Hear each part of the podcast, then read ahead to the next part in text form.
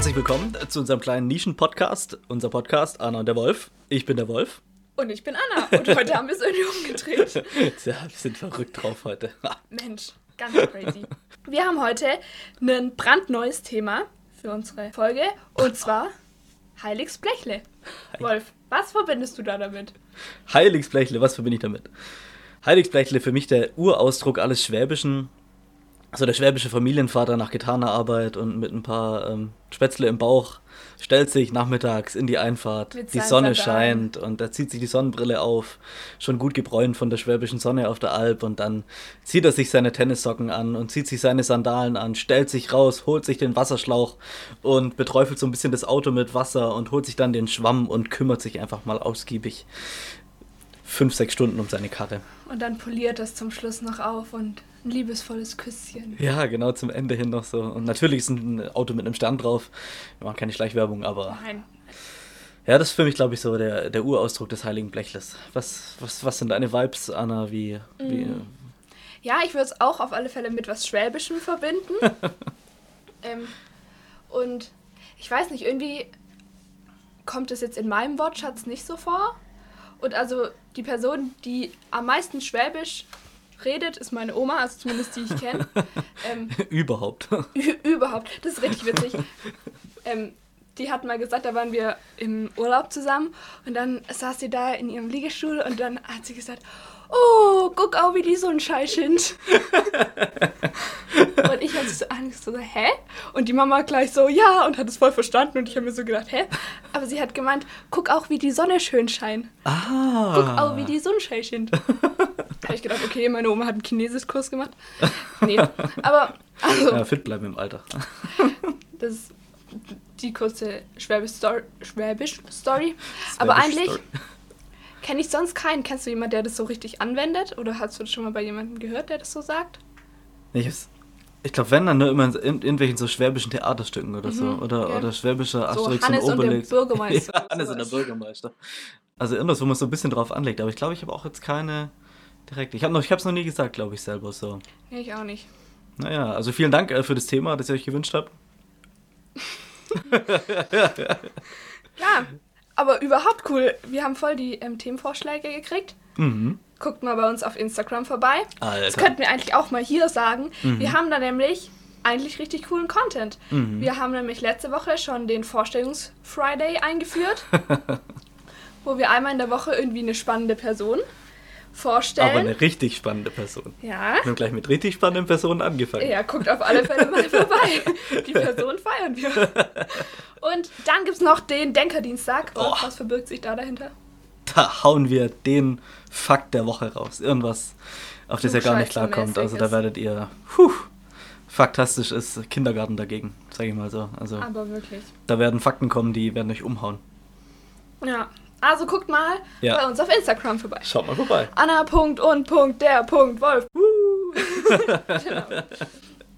Aber Wolfi, jetzt so, jetzt haben wir es. Hey, ich finde es richtig witzig. Wir sehen uns so einmal in der Woche, um das dann aufzunehmen. Und dann plauschen wir ein bisschen. Ja, und dann interessiert es mich natürlich, was du so in der Woche überle überlebt hast. was du überlebt hast, was du überlegt hast, was du so erlebt hast in diese Osterweste. Anna. Ost Osterwoche. In dieser Osterwäsche. Hast du Wäsche gemacht? ja, ähm, was habe ich in meiner Woche so gemacht? Also in meiner Woche, da ging es richtig ab. Echt? Mich hat, mich hat mal wieder was vollkommen umgehauen. Hau raus. Ja, ich, war- ich war so ein bisschen wieder unterwegs, so Social Media hier und da und ein bisschen News und so. Und dann äh, bin ich auf was gestoßen. Das würde ich umhauen. Ich habe mal wieder was absolut krasses. Ich halte mich fest. Ohne Witz. Ich weiß gar nicht, warum mir das immer über den Weg läuft. Wirklich, ich suche es nicht ausgesprochen für diesen Podcast. Es kommt Ohne Witz so. Dum, dum, dum. Es kommt einfach so über mich. Ich weiß nicht warum. Du kennst doch, also es gibt ja sehr viele ähm, Leute haben jetzt Probleme mit dieser Krise irgendwie und wissen nicht so genau, wie ihr Geschäft weiterläuft.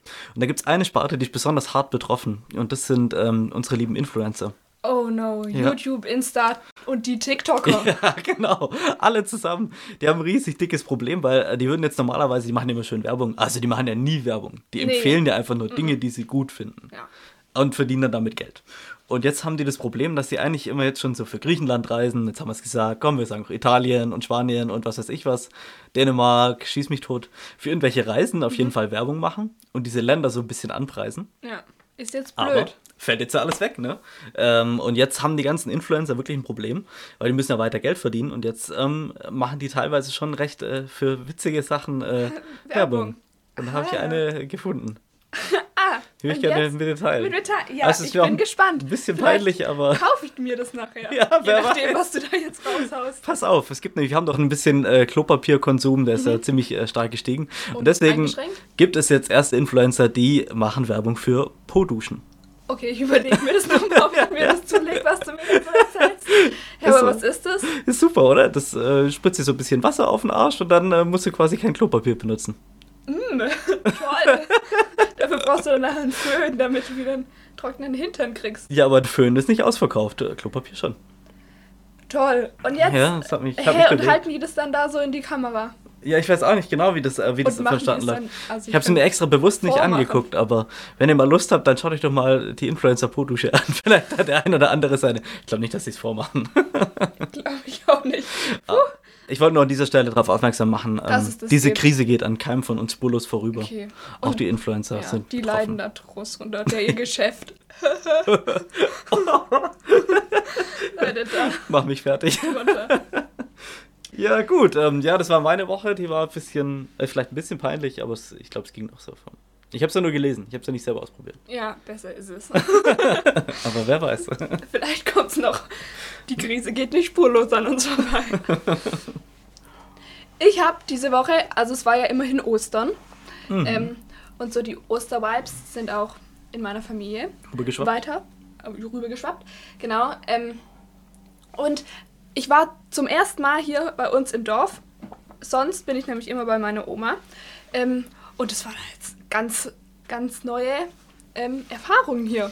Aber äh, was trotzdem gleich geblieben ist, ist, ähm, wir haben so einen Familienbrauch. Ähm, von dem habe ich gedacht, kann ich dir jetzt mal erzählen. Ja, ich bin gespannt. Nämlich ähm, das Ostereier weit werfen. Ja. Da geht es darum, ähm, wir machen das sonst immer in der Großfamilie und da verziert sich jeder noch sein Flugei und so schön und bemalt es. Und dann geht man zusammen auf irgendeine Wiese und dann geht es darum, dass man sein Ei, also dann stehen alle in einer Reihe und dann wirft man das Ei so weit wie es geht und dann geht es darum, dass dein Ei halt nicht kaputt geht. Es geht nicht darum, wer am weitesten wirft, sondern was nicht kaputt geht. Ja, also man muss so weit werfen, wie es geht. Also am Ah, Anfang okay. fangen wir immer so ein bisschen läppisch an, weil vor allem meine Mama, die hat irgendwie immer nicht so stabile Eier. Das ist komisch. Aber- naja, jedenfalls, du, da kriegt man erstmal mit, was so ein Ei aushält, weil, Mhm. ey, wir pfeffern das da über die ganze Wiese und dann, und wenn es dann Aber halt roh oder gekocht? Na, gekocht, Ich dachte schon. gekocht. Und dann ähm, irgendwann springt es halt auf und dann darfst du dein Ei essen. Also ist auch eigentlich auch ganz nice. Genau, aber das ist halt, Verrückt. ja, aber ich finde, es ist, ich mag Eier eigentlich nicht so gern, aber so einmal beim Ostereier weit werfen, da esse ich auch gern Eier. Hast Das du schon mal gewonnen, oder? Ja, Nein. dieses Jahr wurde ich Zweiter. Aber ihr habt ja nur in der kleinen Familie gespielt. Ja. Also Bei vier Leuten Zweiter. ja, aber oha. Ja, ist nicht ich bin schlecht. Vizemeister Ja, quasi. okay. Ich verbeuge mich. Ja. Respekt. Ach, kannst dich von meinem Das ist eine krasse Leistung. Ei verwundern. Gut, äh, machen wir doch gerade mal weiter. Ähm, Besser ist es. wer weiß. Wir sind ja heute trotz den ganzen Eiern irgendwie noch beim Heiligen Blechle. Stimmt. Heiliges Blechle, dass du Zweiter geworden bist. Das Ja. finde ich echt verrückt. ey. Das ist echt Wahnsinn. krass. ey. Und ähm, wie immer hast du uns ja ein paar schöne Fakten dazu rausgesucht ähm, zum Thema. Und ich bin schon so ein bisschen gespannt, was äh, da jetzt so äh, auf uns zukommt. Ja, ich finde es schon ganz interessant. Vor allem, da steckt voll die krasse Geschichte dahinter. Aber wir fangen erstmal nicht so krass an. Und wir haben es irgendwie auch schon ein bisschen vorausgenommen. Weil mein erster Fakt ist, wie man das überhaupt anwendet. Weil ich glaube, wir haben auch nicht Schwaben hier unter unseren Zuhörern. Hörern. Und da wäre der erste Fakt, weil man das, diesen Ausruf Ja. Heiligsblechle überhaupt benutzt. Also, erstens benutzt der Schwabe das natürlich liebevoll für sein Auto. So, oh, mein Heiligsblechle. Und wie du das vorher schon so schön uns vor Augen gezeichnet hast, mag der sein Auto wirklich gezeichnet. gern. Vor Ohren. vor Ohren. genau, also das ist eine Bezeichnung von, eine schwäbische Bezeichnung fürs Auto. Mhm. Und es ist eben auch so einen, ähm, eine schwäbische Redewendung und bringt so Erstaunen und Bestürzen und Verwunderung zum Ausdruck. War nicht sehr vielseitig, gell? Kann man. Ja, in fröhlichen einsetzen. Momenten, aber auch so, oh, oh je. Egal, wo er gerade steht. Heiligsblechle. Ja, haut's einfach mal raus, meistens passt zur Situation. Das ist so der erste Fakt. Der zweite Fakt ist, es gibt ein Backbuch, das heißt Heiligsblechle. Nämlich ein Backmagazin, so backt das der Rems Murkreis. Kannst du Ui. erwerben für Ui. 4,95 Euro. Gibt es 50 Rezepte, die Leserinnen und Leser eingeschickt haben. Richtig krass. Du kannst zum Beispiel, ich habe nachgelesen, die Blaubeerschnitte von Hannelore Schritt für Schritt nachbacken. Kleine Blaubeerschnitte.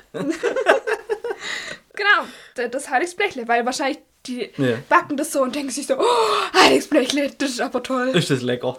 Das ist super. Das ist ganz arg lecker. Ja, genau, das ist der zweite Fakt. Und der dritte, der ist jetzt, Die Blaubeerschnitte von Hannelore gibt mir, glaube ich. gibt dir schon den Rest. Okay, aber dann schnall dich an, halt Okay. dich fest. Okay. Weil jetzt kommt die diebe Story, die eigentlich hinterm Heiligen Blechle steckt. Mhm. Nämlich, im Schwäbischen gibt es schon ganz lange, also seit Mittelalter etwa, den Heiligen Kasten. ähm, und das war die Kasse, aus der die Armen bezahlt wurden. Und die hungernden Menschen haben dann quasi, also die haben so, das hieß halt Blechle bekommen und wenn sie das, wenn sie sich damit ausweisen konnten, also quasi als Zeichen, ja, ich bin wirklich so arm, ähm, dann haben die da umsonst Essen gekriegt oder von der Kirche Geld oder sowas. Hey, nicht schlecht. Ja, und daher kommt der Ausspruch Heiligs Blechle. Also, weil das meistens von der Kirche organisiert wurde, heilig. Und das Blechle, das war halt so eine Blechkarte ähm, von den Armen, damit die sich ausweisen konnten. Ah, also nicht der Kasten, sondern das Blechle, was die dabei haben. Genau. Und Interessant. die Kasse hieß halt Heilige Kasse, weil Weil halt heilig. äh, ist halt, keine Ahnung, Kirche Also, und äh, und was stand auf dem Kärtchen drauf? weiß nicht, arm? ich weiß nicht. Also, ist vielleicht war es auch einfach nur so ein kleines Kärtle, wo drauf stand. Ich weiß nicht, ich habe Hunger. Jedenfalls konnten sich die, Blech, äh, die Blechle, ja, die Armen damit ausweisen, dass sie halt, und weil sonst halt auch Leute beschummelt hätten und sagen, sie sind arm und hätten sich dann einfach Stimmt. nur das Essen reingezogen. Ja. Und daher haben die so ein Blechle gekriegt und konnten sich damit ausweisen und dann Essen kriegen.